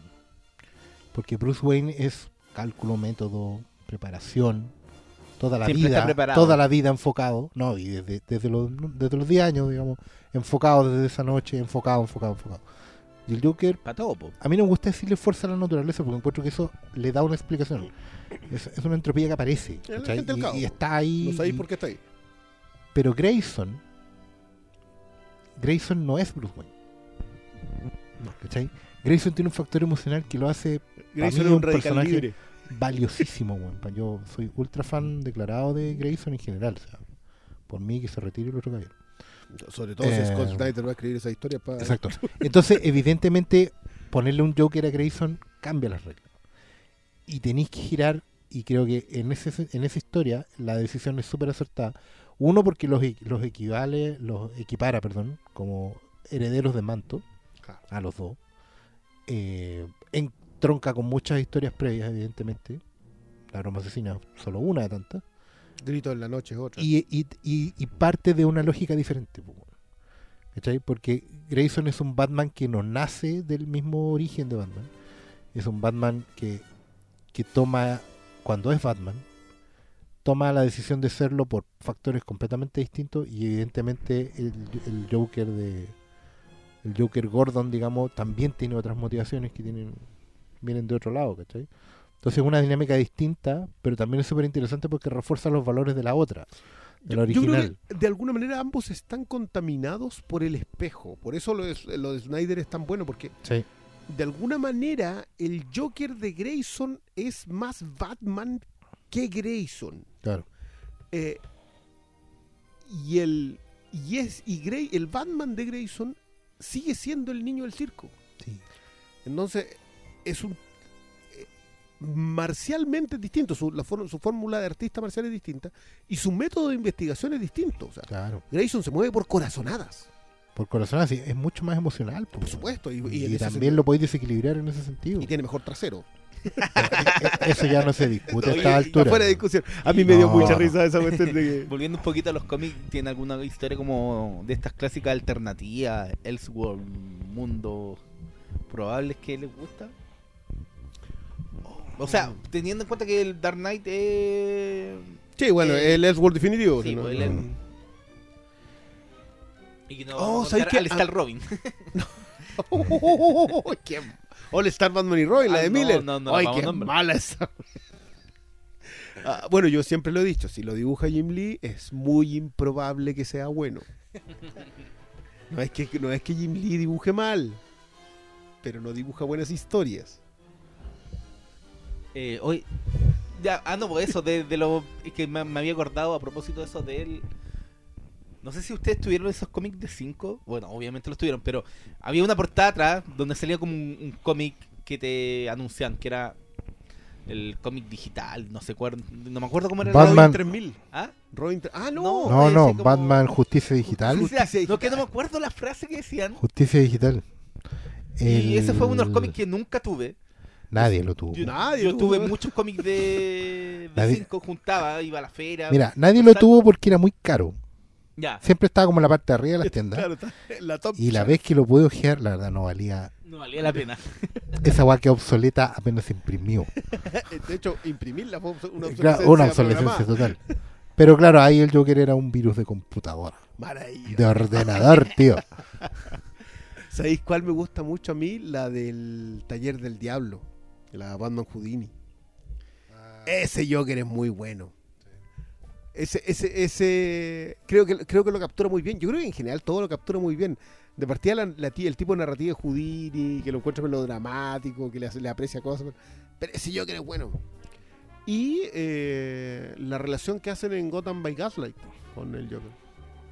Sí, en general en los Elseworlds eran, eran buenos. Por ejemplo, me acuerdo el, el Batman Pirata, El del el Catena. Catena. Ese Joker, ya, ya, la historia puede que no sea tan buena. Pero el Qué estilo. generoso. Sí, pero el estilo del, del, del Joker Pirata era así como. ¡Wow! O sea, One el Piece. Joker pirata era el Joker. Era el Joker, po. Era One Piece, pero ¿Cómo? bueno. Pero ahí, claro, ahí tenéis todo One Piece para abajo. Ya, oye, igual yo que de nuevo a ser muy generoso, pero de todo Flashpoint, el cómic de Batman de Flashpoint era bueno. El de Thomas Wayne Yo- yo- yo- que estáis siendo generosísimo. ¿Ah? generosísimo. Mira, por gente como tú, hoy día tenemos el botoncito dando vuelta en Batman. Por algo sigue ahí Thomas Wayne Flashpoint. Yo, yo, yo debo ser súper honesto y decir que jamás pensé que iban a sacar una historia decente a ese personaje. Porque no tiene ninguna razón para ser Batman. O sea, ah, y ahí, y ahí el Joker es, es Marta Kane, po. Sí, po. Sí. Ahí, ahí tenéis peor uso de Marta, po. Marta. Sí, pues era porque Bruce Wayne muere y Marta se Sí, vuelve se loca. todo Sí, supuestamente es porque los Kane están medio chalados. Si, si no, es, no es la primera vez que se teoriza con eso. Si también lo hace Morrison. Bueno, Morrison, para él, pa' él están todos chalados. sí. ¿Y tú no Sí. leíste de esos cómics, eh, los que están saliendo ahora, los Black Label? Ahí tenéis varias historias del Joker. No, no le digo nada. Por un no, lado no, está el popularísimo Batman Turita, que el Batman Dan Dem. El Pero el Batman Batman condenado. Deme otra vez para el lucimiento de Bermejo. Claro. Sigue siendo una historia bien el que, pobre. el que me gusta a mí el de Scott Snyder. Sí, eso está en el, El- Last Night on Earth. Sí. Eh, Ahí es la historia- el uso del Joker es eh, eh, volver a- al Joker un Robin que una cabeza al parlante que hasta me acordé de un hasta no tiene de Masacre. respuesta porque tiene que ser el último número. Pero a mí me gusta ese, esas, A- como a- es que- esas bolas que de repente se ven. yo creo que el Joker es súper permeable a eso. Hay, hay muy pocos personajes que lo son, de hecho. Pero, pero el Joker siempre lo podéis sacar de. Porque, porque el tipo, de nuevo, volvemos a la idea de los distintos aspectos. Yo, yo hasta este programa, hasta, hasta que planteamos esta pauta, no me había dado cuenta lo muy buen comparsa que es el Joker. Te sirve, hasta en Emperor Joker te sirve. Claro. A- Hasta en los capítulos de Wonder Woman, no sé si se acuerdan cuando la, la colocan como de enemiga. de lo- le- Ah, sí, pues cuando se cambia de ciudad, así porque, onda, ciudad. estoy aburrido de Sí, Gótica. bueno, y Voy a ir a huear a la- Y John Byrne lo hace con, Sí. con Superman. Sí, pues, sí, así como, no, me voy a ir a, a- oh, mira, esta niña, la voy a molestar. ¿Te acuerdas Y- de esa de John Byrne? Que es que descubre que las cajas de plomo. Cuando el Joker le deja cajas de plomo, pero se da cuenta que si hay cajas de plomo, mejor sacarlas todas nomás. Porque Byrne la- hacía siempre que Superman fuera un detective. Era muy Sherlock Holmes en, su, Sí, pues, en sus resoluciones. Así como, no, es que descubrí esto. Gracias a mis Ah. superpoderes. sí, pues. Era, era, sí, era de muy era, muy novaro en ese sentido. ¿Cierto? Sí, pues era, era siempre el misterio de algo. Bueno, bueno, esa era su época, es decir, bueno, lo que hizo fue eso. Y- Incluso cuando no citaba directamente, porque Bell se dedicó a citar directamente la historia de Lori Lemari, la historia del Titano, la historia... Lori Lemari, po. Yo me acuerdo una vez en la Wizard. yo- amigos, usted que está escuchando este programa y no, sabe, existían revistas. y no sabe lo que es la Wizard. Antes existían revistas de cómics que hablaban de La cómics. Wizard. La, la Wizard fue como la, la santa biblia del lector de cómics junto con la Comiqueando. E- Era como comprarse una revista Cosas, pero todo traía Pero- de cómics, no, no, pues era un mamotreto, más o menos. Ah, La otra era la, CB, la CBG, que era la no los que Boy jugaban compraban de repente una club Nintendo, pero ni siquiera eso se le parecía porque No, era una revistita no, chiquitita. no. No, no, no. La, la Wizard Wizard tenía era cabezona. 300 páginas. Y la Wizard tenía de todo, tenía chistes, tenía, tenía precios de cómics, tenía artículos, tenía... Era casting Newsarama con sonado. Era todo lo que digital. Sí, todo estaba Era claro, Guide, Guide, todo, todo. Y salía una vez al mes. Todo. Salió una vez al mes. Eh, yo ahí me acuerdo de que había un test definitivo, eh, el test definitivo para saber si usted es comiquero. Y tenías que nombrar 16 personajes con LL del universo de Superman. No es fácil. No, señor. Yo llegué a Cuesta 13. N pasar de, de 8, te diría yo. No, lo peor era que tenías que nombrar 20 personajes eh, villanos animales de... mm, De Spider- Spider-Man. Ah. Sin repetir, me equivocar. Loco, ahí había uno que yo así como... oh, oh. Y eh, creo que eran como cuántos super animales. Ah, Esas eran como las tres más. Crypto, el super Crypto, perro. Cometa era el Ahí caballo. el es que claro, el, el gato y el caballo son, son el comodín. Es que van cambiando. pues ahora hace poco estaban saliendo unos cómics, creo, de la super mascota. Super mascota. o eran. Pero ya ahí ya te enchufaste. pero ya, no, pues están Ah. como cambiando ya. No sé cuál era de. O sea, ahora debería tener un, un super lemur, un super... ah, mascotas modernas, pues, weón, así como- Ya, volviendo al Joker, la de Brubaker con Doug Manke. El que se llamaba El hombre que ríe, Sí, el hombre que ríe se llama. El como el ríe. origen de... que también vuelve a repasar, que es cuando envenena a la presa. Sí, pues. No sé, un repaso de como del, del Joker clásico. Denny O'Neill tiene uno con capucha roja, eh, que es un intento de enganchar la investigación sobre quién era capucha roja con el Joker y asumir que el Joker había sido ese capucha roja. Sí. Pero entender que por eso igual podía no saber quién era. Sí, Capi- Capucha Roja también está, pero así tanteado de forma muy misteriosa en, en lo que fue año cero de Scott Snyder. Sí, es que hay otra cosa con capucha sí. roja. Eh, De hecho, son Pero los siempre con el misterio, sí, pues, eso- lo- ¿cuál es? ¿Cuál es cuál? rojas. Sí, sí, el único que prometió otra cosa fue Jeff Jones, que dijo que iba a explicar el origen de los tres Jokers. Que ya ya como cuatro años esperando esa historia. Bueno, pero ¿quién los manda a esperar algo de Jeff Jones a ustedes también? Pues es culpa de ustedes, no, no, no tiene nada que ver conmigo. Doomsday Clock ya lleva Lleva dos años. Dos años más. Partió en Pero noviembre de ¿sabes qué? 2017. Estoy- Debo, de- debo ser súper honesto en esta pasada y decir que estoy muy satisfecho con Doomsday Clock. Ha resultado ser una historia que no me esperé. Pudo haber sido una saga en la Liga de la Justicia perfectamente, no tendría que haberse tratado de nada de esto, pero, pero está bien aceptable. Sí, está me bien. gusta, y, y a mí bastante. Ese desgraciado de Gary Frank está dibujando cada vez mejor. Sí, yo está creo que cada ya vez las más en otro está estilo, llegando. está impresionante. Yo que lo sigo desde los tiempos de Hulk, que fue hace muchos años. Eh, 20 no, años. Y... Y claro, Pasadito. y claro, es el hall del Panteón. Es el claro, Gary Frank, Esa sí, gran, gran etapa del Ponte. Para mí, mi Eso es antes hecho, de Supergirl, de hecho. Sí, po, antes Que cuando como que a explotó. Es que ahí cambió el estilo. Sí, pues, ahí se convirtió como en el Gary Frank que más la mayoría de la gente conoce. Pero igual ya había más de él en el Panteón de Hall que otros dibujantes de la misma época que cambiaron mucho más. O sea, no me voy a ir al extremo de decir Deodato, pero hay muchos dibujantes que cambiaron caleta el estilo entre Del Kyo. Del Mi- Míralo hoy día en. eh, sí, pues, el- ¿Quién está en el Lantern ahora? Liam Liam Sharp. También dibujó para Peter David y no tiene nada que ver con lo que es ahora. no, bueno, otra cosa.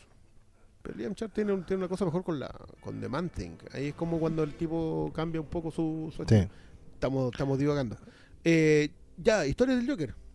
Ce- Cerrémoslo Yo, en eso. yo voy a volver a, a la a, ¿cómo se llama? A la muerte de la familia. Porque efectivamente para mí es, mi favorita de siempre.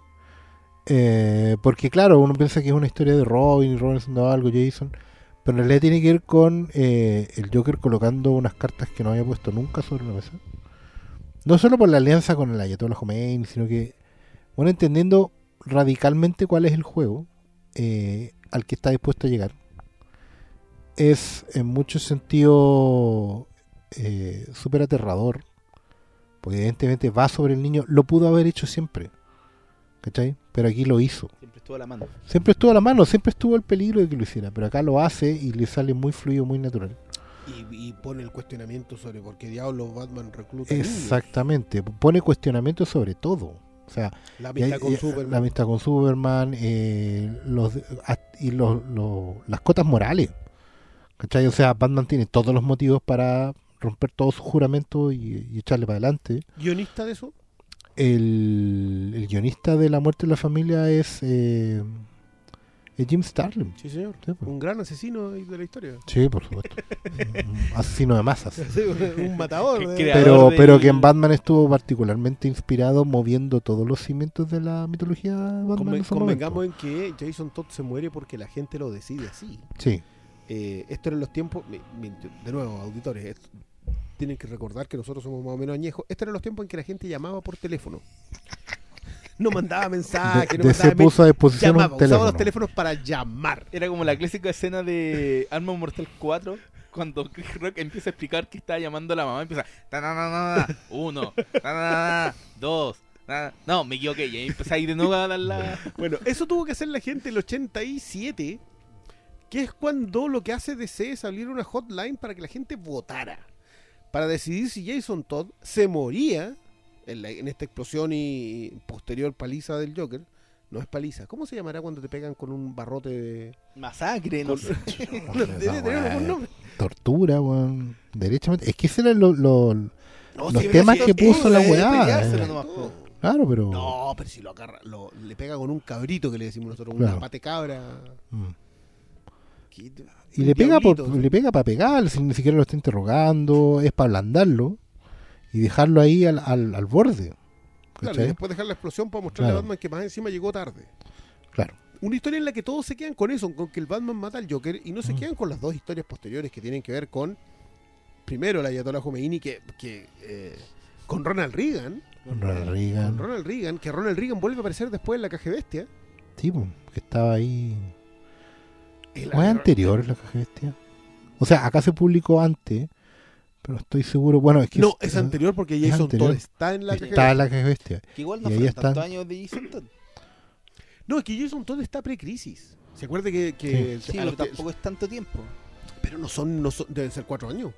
Cuatro o cinco años. Claro, entre el bajo. 83, ponte tú, y el Hasta el 87. Siete, sí, sí, porque acuerda que, que Robin se va a los titanes en la, a principios de los 80, Ah. 81. Lamentablemente, el, el problema cuando DC puso esa hotline, digamos, para llamar y votar, es que le dio espacio al troll. Al y el troll, y el troll porque la verdad que Ustedes están Jason, diciendo que el Proto Troll mató a un Robin. pero si Jason era, era un personaje detestado, estaba escrito así también. O sea, la idea era que fuera muy distinto a Dick. Ey, chico, Eh, pensamientos limpios. Pensamiento Claro, limpio. está el pensamiento limpio. Pero eh, estaba escrito así, un poco como fue Damien en un principio. El problema es que justo ellos cometieron el error de, de- de dejar que los trolls tomaran la decisión y tuvieron y, que... y casarse con ellos también. Claro, ¿sabes? ¿cachai? Si tuvieron que hacerlo, digamos, Tenían que hacer lo el- que hace el CDF, que te da posibilidad de votación, pero en realidad deciden los panelistas. No, eh, Claro, es la ilusión de la votación popular. Pero la, la mayoría de los votantes en esa línea dijeron que Jason muriera. Yo creo que no porque ellos querían explorar las consecuencias de esa acción, sino que porque les, buena, por que les cargaba el personaje, pero Algunos hasta efectivamente... querían que volviera Dick Grayson. po. Pero ahí el Joker salió bien maltratado también. Hay una súper buena secuencia en que bueno, no cree lo que está pasando después de haber hecho Claro, lo que nunca había cuenta, hecho. no- Y se da en cuenta que, se le pasó la mano porque Batman le está sacando. No, no le está De pegando. hecho, Batman no lo mata porque lo detiene Superman. No, después él, él no, no puede, sí, en el fondo no puede detenerlo porque cae, de está, está escapando, Sí. hay un balazo por medio y, Batman no alcanza básicamente, pero pero está esa, esa gran viñeta que me encanta que es busca el cadáver, busca el cadáver, Sí. porque Si no, no hay cadáver, si no hay sí. cadáver volverá.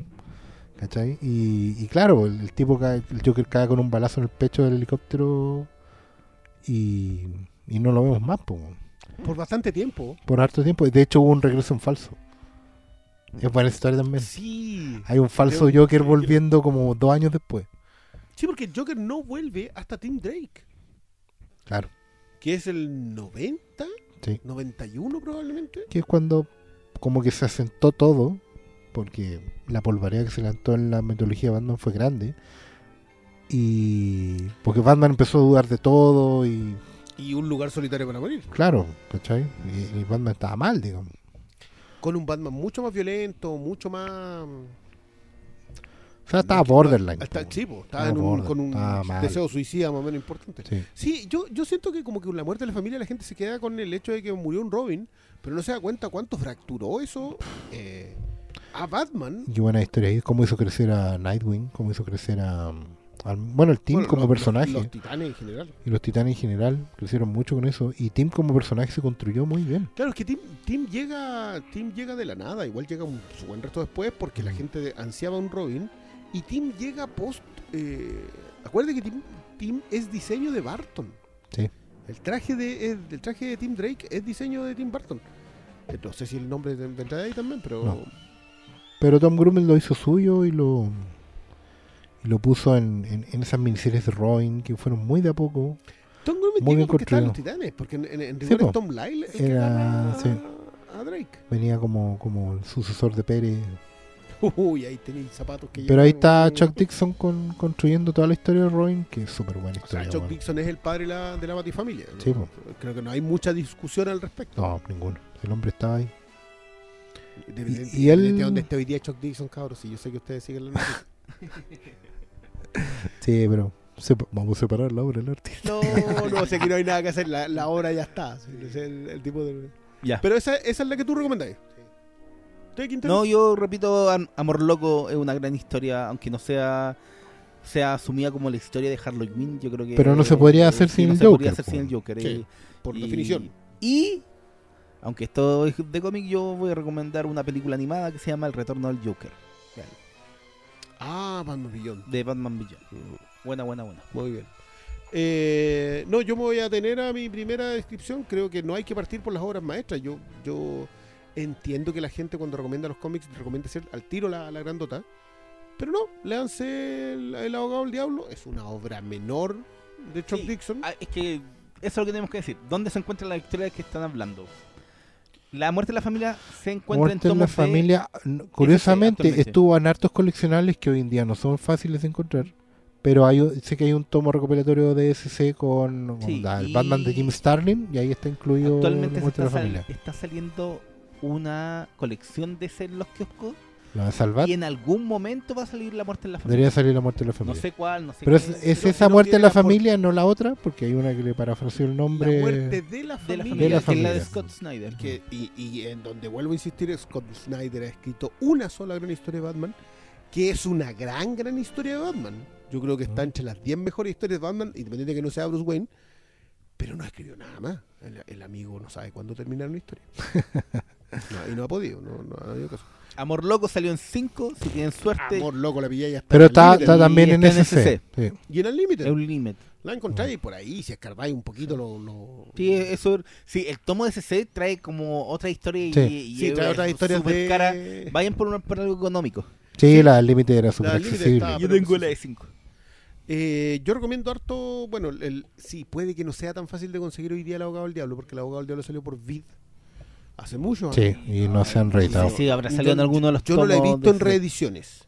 Eh, y si no pueden ir por esa, vayan por la de Brubaker. Creo que Brubaker nunca se acercó tanto al Joker. El, el hombre que ríe. El hombre que ríe. Yo creo que trató de evitarlo, quizás porque lo que. Quizás porque su etapa con Ruka remata muy bien. Y esto es anterior. Mm. Pero, pero yo iría por algo así. Y si no, me van a perdonar este. Me van a tomar un- una libertad. Yo recomiendo mucho una cosa que se llama Bedlam. ¿Ya? que es un cómic de Image que yo no sé si Nick Spencer se lo, lo, lo ofreció a DC o no lo pescaron, pero es un Going Insane, es el Joker, es una historia de origen del Joker en que el tipo sale del manicomio y se dedica, entre comillas, a detective. Porque como él no sabe su propio origen, trata de resolver eh, un caso en donde está también involucrado el Batman de ese mundo. Se llama Manicomio, Bedlam, eh, con dibujo el- del Riley Ros- Rossimo, que es un, dibujante particularmente perturbador. Pero yo creo que esa historia, si hubiese sido una historia del Joker con Batman, hubiese sido una maravilla. Una lástima que probablemente no lo ofreció Spencer, Spencer ahí, ni que Spencer es, un- uno de esos de estos guionistas medios polémicos. Eh, pero yo le recomiendo harto por si quiere leer una cuestión que esté aparte, pero es más o menos lo mismo. Ahí tienen, compañeros. Eso. ¿Y expectativas del Joker? ¿De Watson? De Guasón. ¿Le yo, interesa? Yo lo comenté en el, de, en el, ¿Va a en el estar el episodio- día uno ahí? Por supuesto. O sea, yo ojalá me inviten antes. Yo, eh, y me voy a quedar callado como lo he hecho en general. Pero. Pero se- lo, lo comentamos un poco con respecto. Primero, yo tengo cautela. Segundo, me incomoda mucho que las. Que todos los comentarios vengan de lugares externos a la película. Creo que he leído solamente dos. Y no le hay. No, no, no, pero yo, yo leo Cristian reseñas en general que no se no tratan de, leas la- reseñas. de las películas. Reseñas así no las leas. Leo de sensaciones. Que te hablen de la película. así, a mí me cargan todos esos cuando se van por... No, yo a mí, a me gusta, yo, yo soy un enemigo del, del análisis posttextual, que este, que este análisis de es, miren, el mundo hoy día estamos así, así que no podemos hacer estas películas. Eh, pero a la vez soy un enamorado de ellas, porque creo que hablan más de la gente que las escribe. Entonces, si son buenas las plumas, las sigo. Eh, de todas maneras, yo no me he hecho una idea con el Joker. Yo estoy muy pacientemente esperando a que vaya a salir de ahí. Yo, yo igual yo he contado varias veces que me, me incomoda que se llame Joker porque siento que atrae una atención que obviamente es buscada, porque si no, no pasaría nada, pero que encuentro que también le puede hacer mal a la película. ¿cachai? Siento que hay, hay, un, hay un cruce de audiencias que no, que no sé si es positivo, pero pero esa es como esa es la expectativa previa. Que no le podían ¿cachai? poner el, el rey de la comedia. No, pues claro. Pero claro, si le hubieran puesto el comediante, no le iría a ver nadie. Es- es- está bien. sí, hay, yo creo que igual es un momento de, de posible flexión. Igual no te parece hermoso que hoy día el villano termine siendo un stand-upero.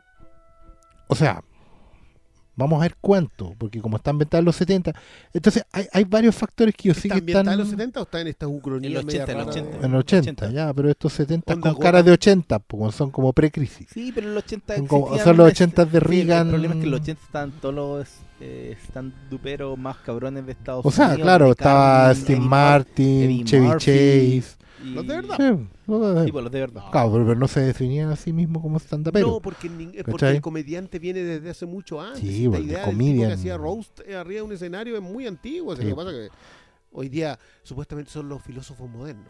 No sé qué son los tipos que en realidad hacen filosofía hoy ¿Cachai? Que día. al final en toda esta conversa Seinfeld va a ser como el Alan Moore de la weá. Seinfeld así la como fue. quebró la weá, hizo Watchmen del stand-up y se fue y ahora todos lo malentienden. Eh, Ahora anda en auto y toma café. Claro, pues, es, es como dedicarse a la brujería. eh, yo también haría lo mismo. Pues como el otro se dedica a Glicón Y todo compró eso, un castillo. Y, y graba un disco. Qué Y bacán. arte oscura. Qué Por bacán. supuesto, por supuesto. O sea, la esposa de la mure bruja. Y bruja legal. Lo- No, no como. el- Ya. Ya. Nos vamos. Nos vamos, nos vamos. Cerramos este Sí, episodio. está bien. Eh, nada, pues cuando vean el Joker, vamos probablemente a conversar. Ahí vamos, vamos a dejar algunas palabras. Es más en el Flinkas que acá. Nos vemos. Chao, chao. Bye.